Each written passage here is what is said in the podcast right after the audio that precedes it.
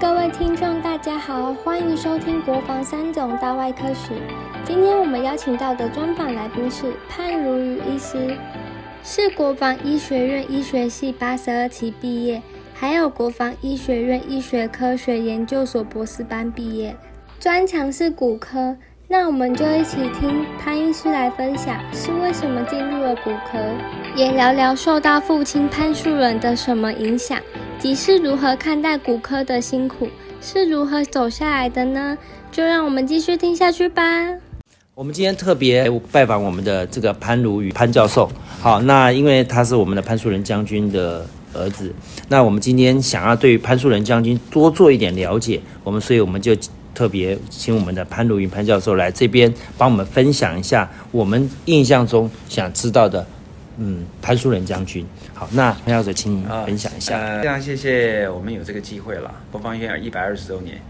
虽然我父亲潘树人，他当然他是从学生时代哦在上海江湾，那那个时候其实在上海江湾念书的时候，又就是已经发生中日战争，是哦。事实上，他们那个期班他是医科国防医学院医科三十六期，是，三十六期基本上他们是到那个云南，嗯，到云南去分校，在云南分校，等于是他二年级就过去了。是，那谈到他，也是有很多的事情，呃，想起往事啊、嗯他常常跟我们说，他其实不是想做医生，他是民国十三年出生，是，哦，现在还在的话，他已经算九十七岁，是，所以他当时投内地嘛，啊，中国大陆，他有三个选择，一个政治，就是现在政治大学前身在那时候搬到重庆去了，是，再来一个做生意，就是法商大学，嗯再来一个国防医学院。是，那他为什么立志要做医？因为他呃应该讲我的祖父、嗯，祖父母呃过世的比较早，是然后祖母，他的祖母，我的太祖母，就跟他说，做政治你的个性不合，做生意你不不够狠啊、所以我父亲后来决定就是念国防医学，是做医生。那所以入学后第二年呢，就是碰到中日战争了，所以就撤到大后方。所以在昆明等于算是完成学业，是，所以他毕业的时候，第一时间就新四军，那个时候是张立人吧，是，张将军，就是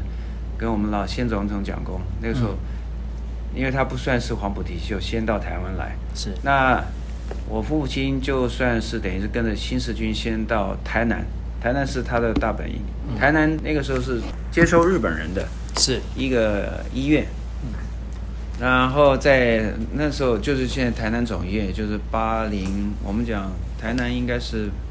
呃，之前的八零四，以前在台南，哦，现在应该是已经没有在谈。对，没有了，嗯以前也叫八零四，很早了，后来番号都改了，在那边，嗯然后也很有意思的，各位了解外科，啊虽然不是国防医学，但是他是我们的非常尊敬的老师施存仁施教授，是施署长啊啊，是当年就是比我父亲早一年，嗯他是台大毕业，但是台大毕业之后因为战乱，没有薪水，没有薪资，台大医院也没有职务给他做，也领不到薪资，他那时候就反而跑到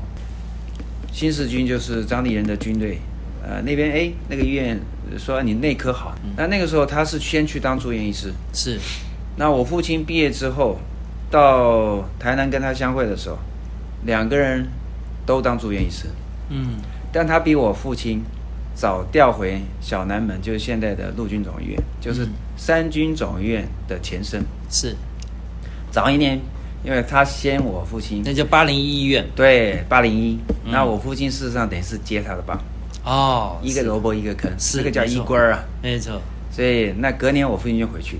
那因为外科时间训练比较久，但他们两个一起当总医师，是非常有意思，所以他们的因缘巧合，其实他是非常熟的。是我小时候也常常看到我们施教授会到我们家来，啊嗯有些很多的聚会。那那个时候听他谈起哦，这个外科，外科的手术很重要是麻醉，嗯但是麻醉那个年代哦，你看那个是应该算起来六七十年前，麻醉在台湾其实那时候还不是建立的很好哦，所以任何的外科手术其实麻醉前跟后边醒不过来，这手术就不算成功。是尤其开脑是所以那个时候我父亲常常开玩笑说，那个施教授啊，嗯 开一个死一个，一直到麻醉啊麻醉有人从美国 training 回来之后，手术才真正得到最好的结果。啊，因为麻醉的关系病嘛人，对，因为在麻醉，因为开刀说成功不算，麻醉病人醒不过来，是这个病人就永远醒不过来是。所以私人教授其实手术非常精湛，嗯但是所以医学是个很特别的环境，就是你要各科能够配合。是没错当，然，很多的外科医生也有内科的问，呃外科的病人也有内科的问题。那我父亲也就是在那个时机点，再回到八零一总院去当总医师。是那当总医师的过程当中，基本上也有很多的长官提携了。那时候张健，那个时候是啊、等于陆军军署署长，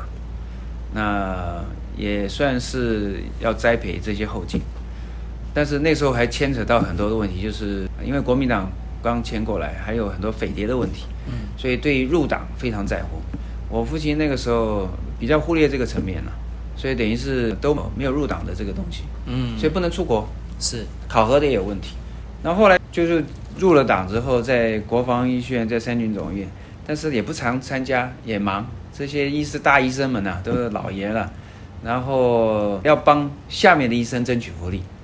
那也就会得罪人，是要得罪另外的高层，是所以他后来就等于是被刁难，就不能出国。嗯那后来还好，就是在他行医的过程中，也结识了很多一些我们的士绅，这些地方有头有脸的，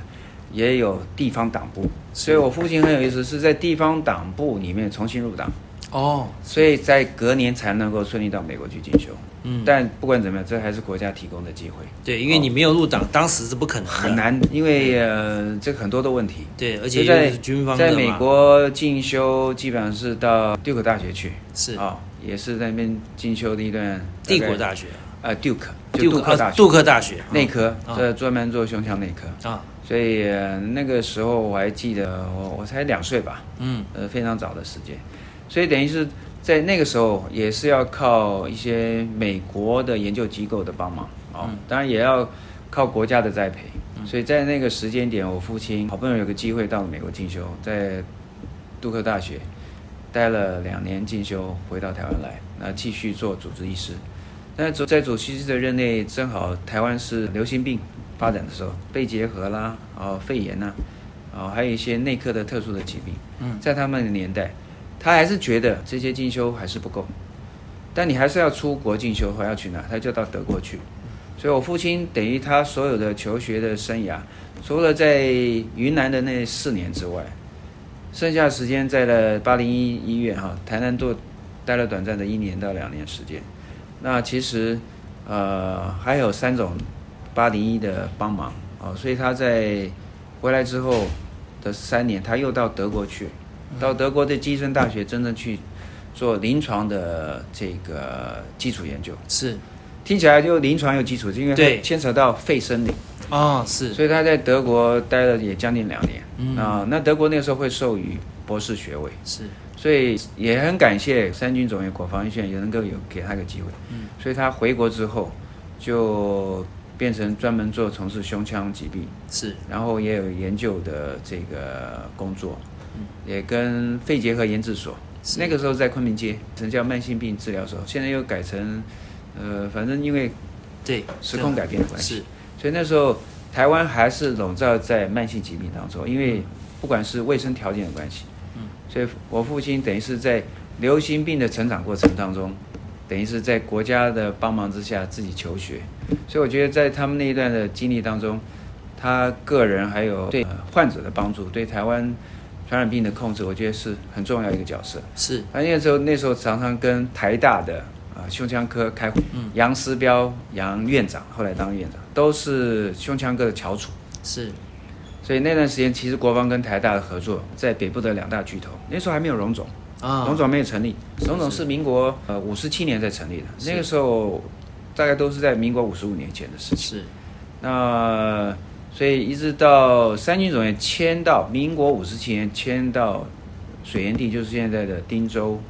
汀州院区汀州院区，嗯啊、汀州院区，要不然以前都在小南门。迁到汀州院区后，呃，父亲是担任内科部主任，是那内科部主任就要做很多的改革，然后要把学生照顾好，因为其实来念国防学生其实都不是很有钱的，对哦，都是家里很穷或者是军人子女啊为多，但也有我们这个台湾本地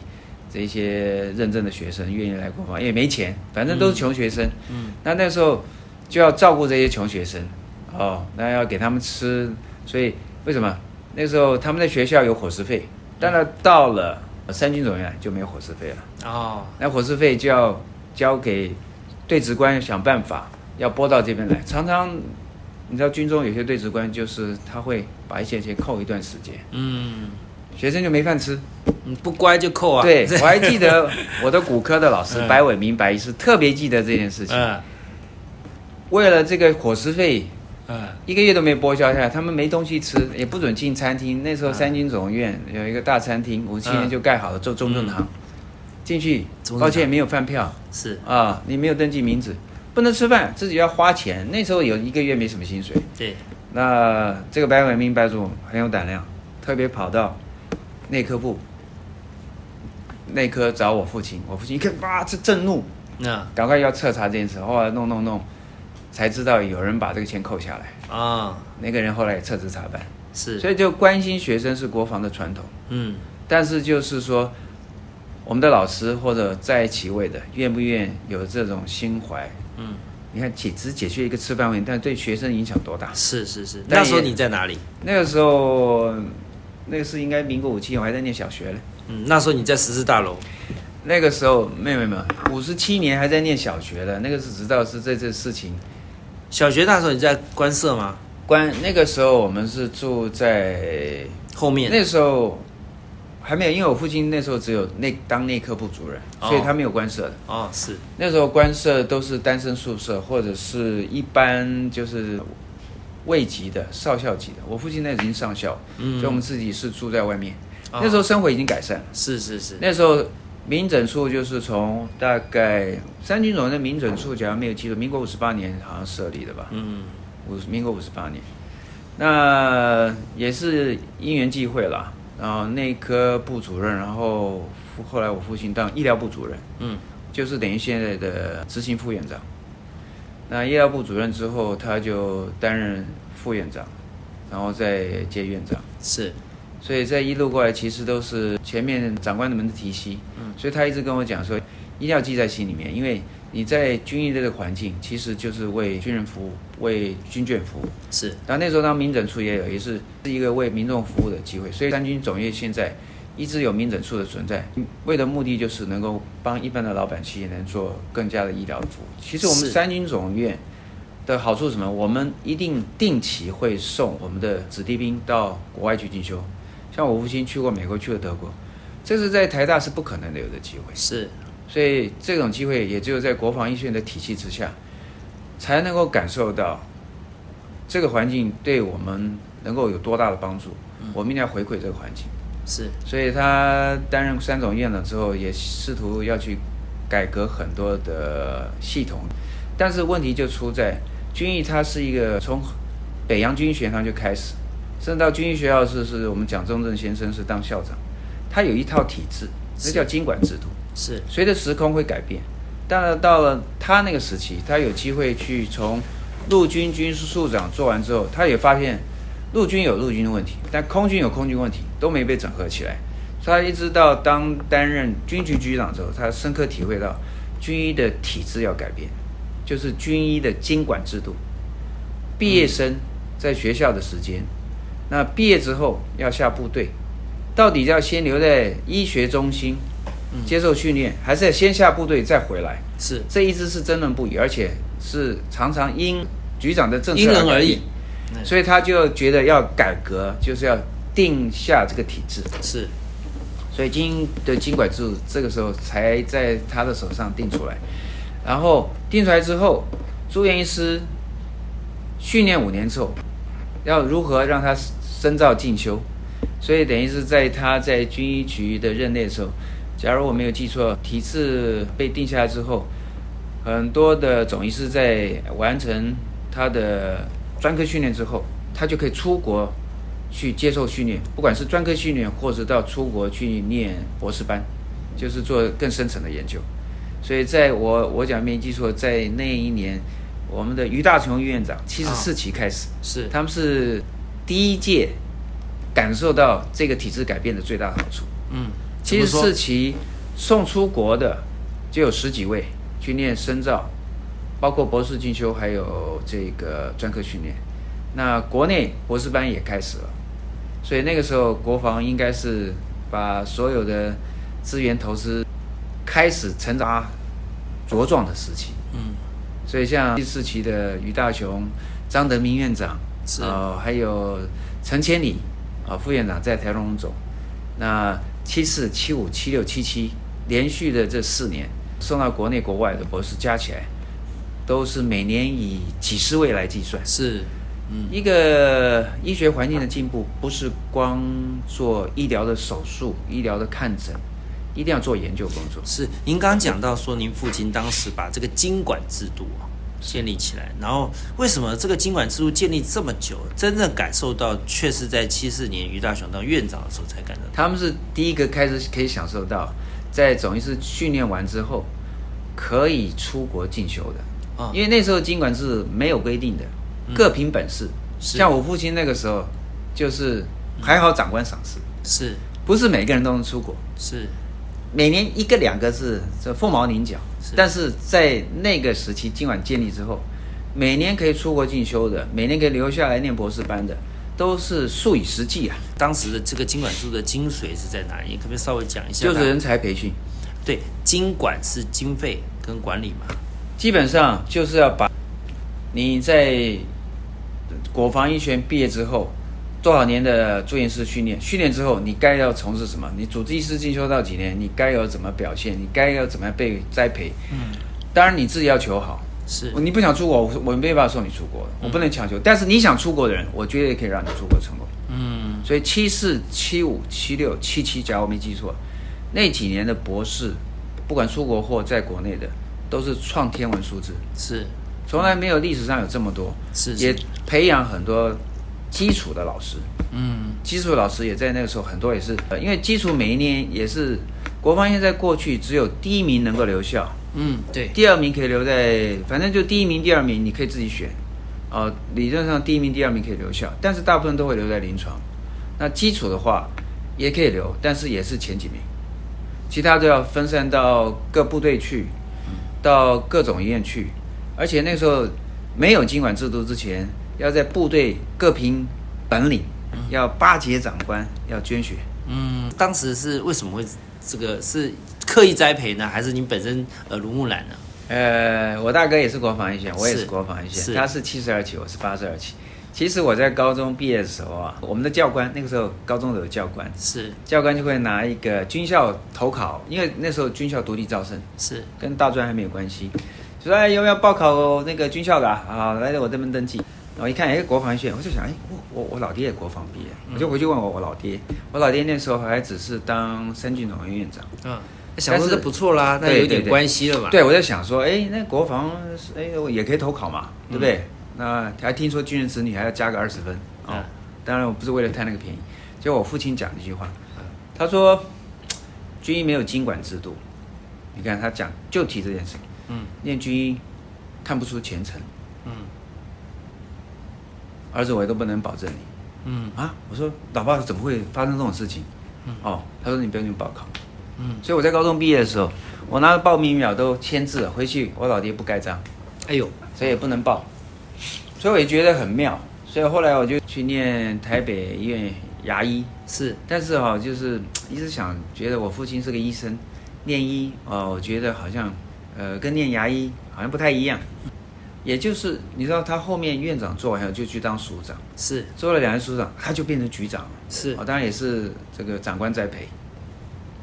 有一次我就跟他聊起，啊，我说啊，这个牙科这个那时候牙科几几年啦？那个牙科三年了。啊，牙科是在我说念是没什么兴趣啊，因为你知道吗，在那个年代，牙医啊，其实这还没就是像开现业，，对，就是像没像现在这么多元。对，呃，也没有什么植牙，没来那一套嗯，就是看牙啊，补牙，看牙补牙，因为我们小时候就是补牙，所以我在我在我的心目中，嗯牙医师就是这样的。看牙补牙拔牙这，个医师好像生活很精彩，每次听我父亲讲啊嗯，嗯在医院救人活命啊，你就觉得他好像比较有挑战性。是所以我那个时候想，爸，我这个牙医我觉得不怎么好念，而且其实没兴想趣。念嗯，好了好，我跟你讲，我现在当局长，我要改经管制度。嗯你好好念书，只要你前几名，大概你就可以被栽培、嗯哦。但是要好好念。啊我一听哦，好啊，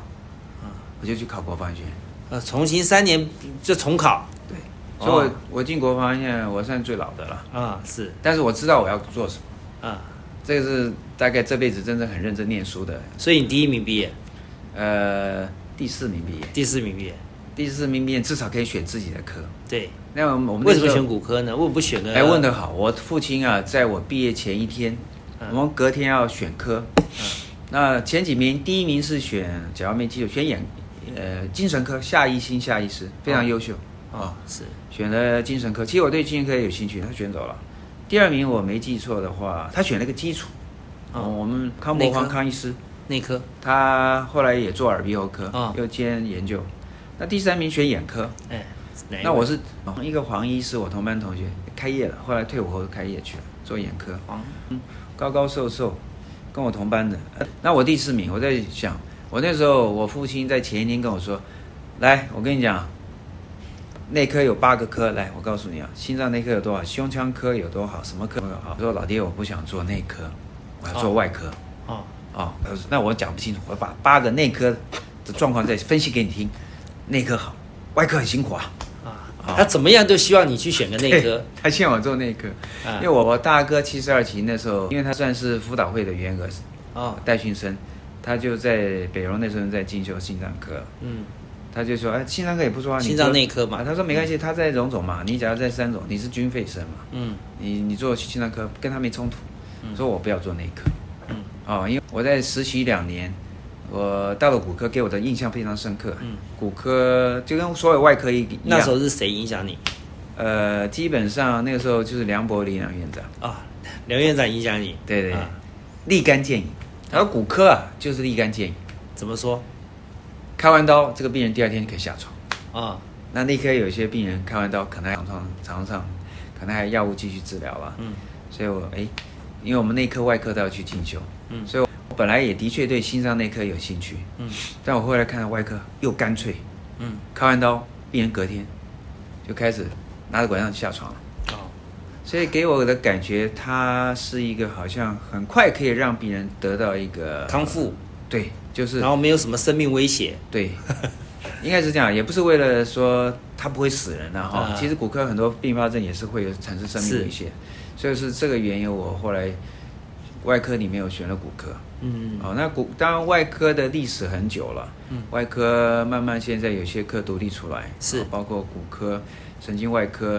啊、甚至在北荣系统，他们还泌尿外科的，对，就是因为分工太精细了。是所以，其实外科体系对每一个医生，不管是内科医生，是做的选择，就是他觉得能够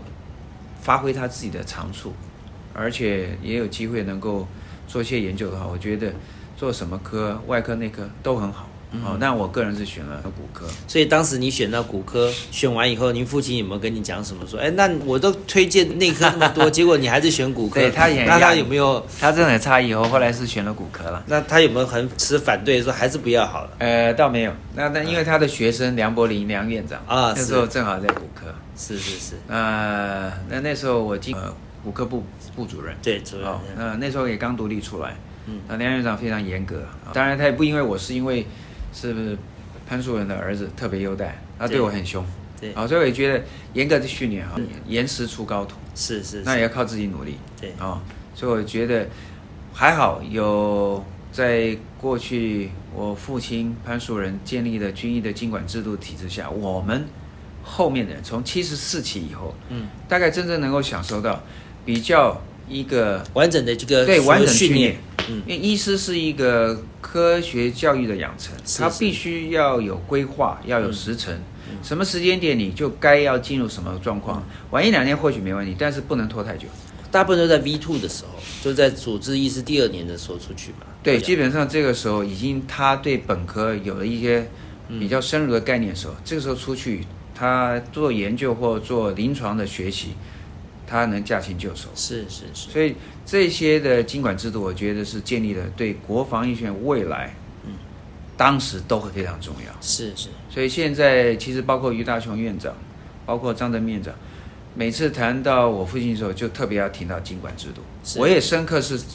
体会这，我是他的受益者，是所以我也很感谢我父亲在当三军总院长的时候叫我不去念，我觉得是对的。那个时候我也不知道会去哪里，是，因为只有第一名、第二名能够留在学校，嗯所以现在每一年都会留，至少在我们那个时候都要留三十个人。嗯，三十名的同学留在三军总院，等于是为三军总院后来像一棵茁壮的大树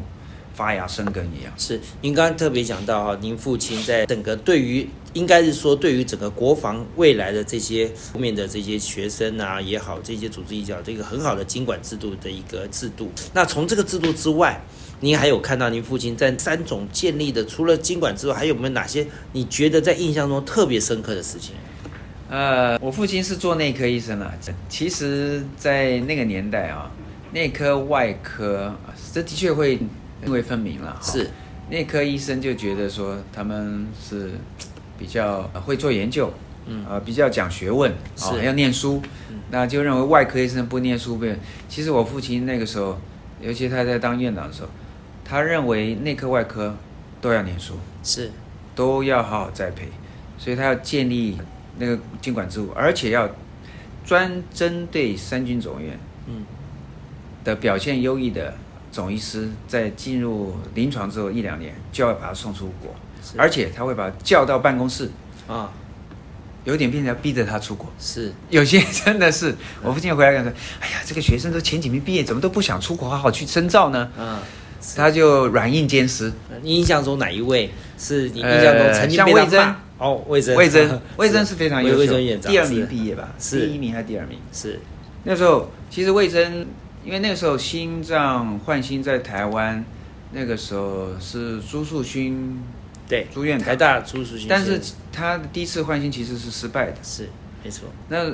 但我们谈的不是说台大不好，没有这个意嗯思。所以就是说你必须要见贤思齐。对，台湾可能没有一个环境能够塑造换心的手术的训练。是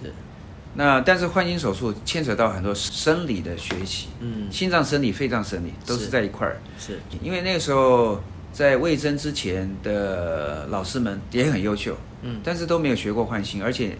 都比他年长。对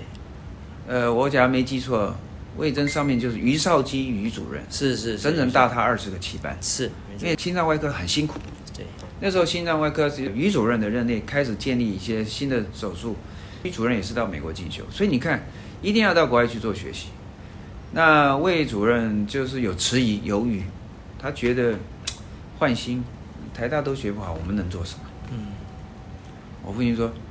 你怎么会看不起自己国防医学院自己的学生？我是国防医院，你是国防医学院，你有能力能够留校来在三军总院，就表示你可以克服种种困难。嗯你一定要出国，嗯但那个时候出国不能带配偶，嗯这也是一个麻烦。所以那时候魏征也是东考虑，因为我记得魏夫人是国防医学院护理系的学姐，嗯也非常努力，也做到护理长哦。那当然也就是呃 EPN 方面护理工作还要照顾家人，所以等于只好留下来。是而且那时候是国防部是规定哦，家眷不能去，是没所以错魏征的确是一个人负极到，我假如没记错，他是在是不是华盛顿大学做换心？哎，我看看啊、他是在一个美国一个非常有名的一呃对个换心的中心，中心对他在那边一方面学换心手术，二方面我父亲希望他能念学位。是呃，不是说学位有多重要，但学位代表你要做研究工作，嗯所还有以哪一位啊？除了魏征魏院长之外呃，我看魏征是我印象，因为他是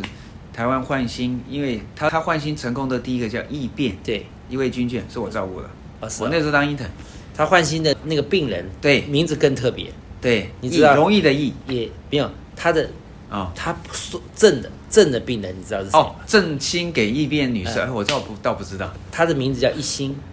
一星一颗星。一颗星，对，这个是魏院长特别说，那时候真的太巧了，那是太连巧了捐赠的病人，他的就这姓一我就颗没有讲，那一星，他的名字叫一星哎。呀，太巧了，对，就是因为这样子，所以那一颗星就真的就给异变了，而且这是一异个变是存活最久的呃，亚洲目前还最最长存活，台湾绝对是记录。是是是，所以你看，优秀的学长，但是必须要有一个驱动力。所对以我觉得我父亲所扮演的角色，他就是会去驱动他觉得优秀的子弟兵，嗯哦，值得去栽培他的。它嗯就像一个一股助力啦，对就是一直要推动，让所有的国防体系的能够持续不断的进步跟努力，包含你也一样。呃嗯，对我们是这个从小活在他的这个压力之下， 压力之下 他的确啊，我觉得他真的适合当军人。对，我记得我在国小的时候，嗯只要是暑假哦，暑假，所以我觉得我父亲是一个非常会，时间管理，对他时间管理做得非常好，他也希望我们能够做到这一点。当然，我们我觉得我还是没有做到他的那个要求了。不过我觉得像你们一家全部都是医生，啊，就是从您父亲开始，你是唯一呃妇产应该是妇产科跟骨科就是外科了。外科体系，啊，那就是整个全家都是医生的情况，到底这股这股的大家都是医科医生的这个情况，是从小就是耳濡目染，就是每一个都想做医生嘛，都没有一个例外嘛。呃，我们家是三个男生，就三个兄弟，我大哥七十二期，是，那我是八十二期，那我的双胞胎是他不想当军人，他是中国医药大学毕业的，是也是医学系，后来做妇产科。是那我姐姐的话，基本上做营养是啊、nutrition。那我妈妈是国防医学院护理系毕业，是是是，所以的确是耳濡目染、嗯哦。你从小听到的，我父亲回来谈的，嗯茶这个茶余饭后谈的都是医疗的东西，是。怎么帮助病人，病人怎么样那个，您刚刚讲到经管制度哈、是您也是受惠者之一嘛？是那你后来去了哪一个地方？呃，基本上我当时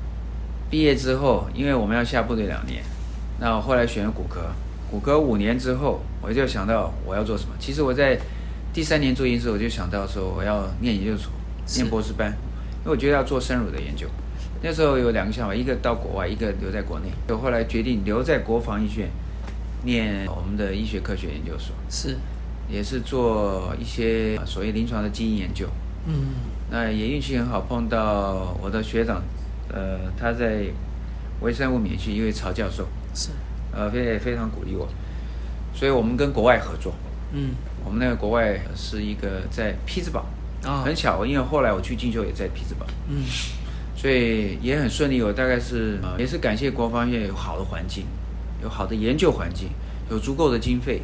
然后有好的老师，所以我的博士训练其实两年半我们就把它做完了。是，也做了很好的研究，发表在非常好的杂志。嗯，那也因为这个缘由，我呃后来两年后，因为博士班毕业我就回临床，又工作了两年，然后再去做临床的进修，也在匹兹堡。那匹兹堡也正好，我们合作的那个实验室也在匹兹堡。然后，那骨科部啊、哦我们讲临床的骨科部也有它的研究中心，所以我在那边也待了一年。也做了深入的研究。我觉得我们有这个机会能够去，都跟经管体制有关。我们坦白讲是这个经管制度，你必须要到国外进修一年的临床训练或者博士训练，其实都在经管里面都已是经有要求，嗯只是你要不要做。是，我们今天能够继续的待在三九能服务，呃继续教我们下面的学生，然后担任临床的教职服务，这都是因为我们有这些资历。嗯，假如没有这个经管制度，我们不具备资历，我们是不可能留在医学中心的。是，现在全军只有三军总医院是医学中心，是，所以这个是最值得骄傲的。也就是这个这一套的经管制度，当然随着时间，随着不同的环境，它也在变化当中，但是它的精神是在那边。对，因为至少有这套制度，把这个所谓的我们的这人才的培育计划做起来。有了培育计划，我们才可以有办法有把它转成教职，是让它在教职当中持续的在我们三种服务。像很多都是这样子啊，是是军中退下来以前就要离开了嘛。那现在有这个经管制度，然后沿袭很多的这些这个制度体系，它就可以转成文职，在文职里面去服务。的确是很重要。所对以我所以觉得制度的建立，然后后面有不断的有很多人要接棒啊、嗯会很多人也当局长，有人当院长，嗯他们也了解栽培人才的重要性。我觉得我们后面在我父亲之后的学弟、我的学长们、现在的我同才们，大家都能体认这个精神，是是是，所以国防医院会比以往会更强壮茁壮。呃，这个现在国防医院已经其实呃，在国外的评比，在国内其实都不输人他。是因父亲影响你最深远的是什么事情？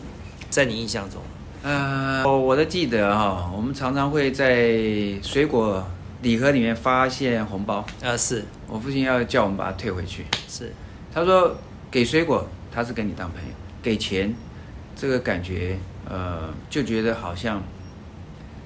有互欠什么东西。是，所以我父亲觉得，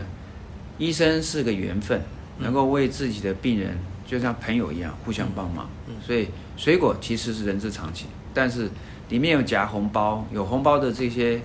观念概念，他是不能接受的。是因为这个以前很久以前这个红包的这个文化哈、这个由也来已很久了，呃，这个很多以前的这个医疗体系都是多多少少为了感谢医师啊，都额外的啊就会有红包的文化所。以在我从医到现在也几十年的过程中，我最深刻的就是我父亲给我的观念，是所以我也会收到送红包、给红包，是红包袋或者用什么袋装。我说非常感谢你们，你们的心我非常感动。嗯我就会把钱用另外的方式放回去。我说这个袋子我会永远留着，是这个是因为我们是朋友，是我非常感谢你对我的信任。是所以我觉得医病之间的关系不是金钱，是是承诺，是，而且这只有朋友之间才有这种事情。嗯，所以我觉得我父亲对我的身教这一点给我影响非常的大，他非平常非常大。嗯他平常有没有常常在你旁边最常念你的一句话是什么？没有把握时间，嗯，时间管理，他就是时间管理大他师。所有事情他自己啊、啊每天不管是小纸条大纸条，他会把每一个时间你要做什么事情，统统先写出来。包含安排你的时间也是嘛。呃，后来长大了，大 概我大概大概之前可能会有，然后明天要写什么，他至少做两天的计划。啊、所以我父亲对时间管理真的是他已经变成他人生的一个他的座右铭。哦，我觉得时间的管理跟自律是他成功的因素了。嗯当然，我可以说他成功了，因为什么叫成功？成功定义就是他能够带领的他的环境、他的学生、他的子弟兵，能够把国防建立得更茁壮，是这个就是成功。对，因为我们需要这个环境，我的学弟妹需要这个环境，是所以我觉得以做老师、做院长、做军医的长官，他是成功的。是是是，嗯啊、我不管别人怎么批评他，因为假如没有这一套制度的建立，国防不会今天的，对，国防已经被打垮，或者就没有了，或者是嗯被人家瞧不起。是。啊最后我想请教您，就是说您从呃身教，再到言教时间的管理，那再到我们对于国防的贡献的这个经管制度，从这三个面向，你怎么去总结您父亲呢、这一生当中，你会用什么的一句话来总结你的父亲呢？呃，我父亲不管是做人处事，还有家庭生活，我觉得他就是义正言辞。但后来他给我另外一个观念，他在过世之前，他说儿子要记得要义正辞婉，哦，是你的内心是正直，但是你要非常柔软的把事情表达出他来。不当时为什么会突然间这样跟你因为他讲？得罪嗯太多人。哦，是，因为他太理直气壮。我们华人，我们中国人讲理直气壮。嗯，其实这个对别人来说，不对某些人来说，可能是一个打击跟伤害或者压力。是，所所以以最后义正辞辞婉婉，可能就是他最后要离开前的时候给你的座右铭。所以我一直也感觉，呃，其实这个对处理家庭生活、对处理周边的人事还有事情，议政，我们绝对议政，是但是可以缓和、有方法的来解决问题。是，太好了，嗯谢谢您，是谢谢您，谢谢谢谢谢您谢今天帮我们的分享，谢谢，谢谢。谢谢收听《国防三种大外科史》，相信听完潘如瑜医师的专访获益良多。在采访中，潘如瑜医师也提到，父亲给的座右铭是“义正辞婉”，你的内心是正直的，但要柔软的处理事情。那今天的分享就到这边，欢迎订阅分享，我们下一集再见。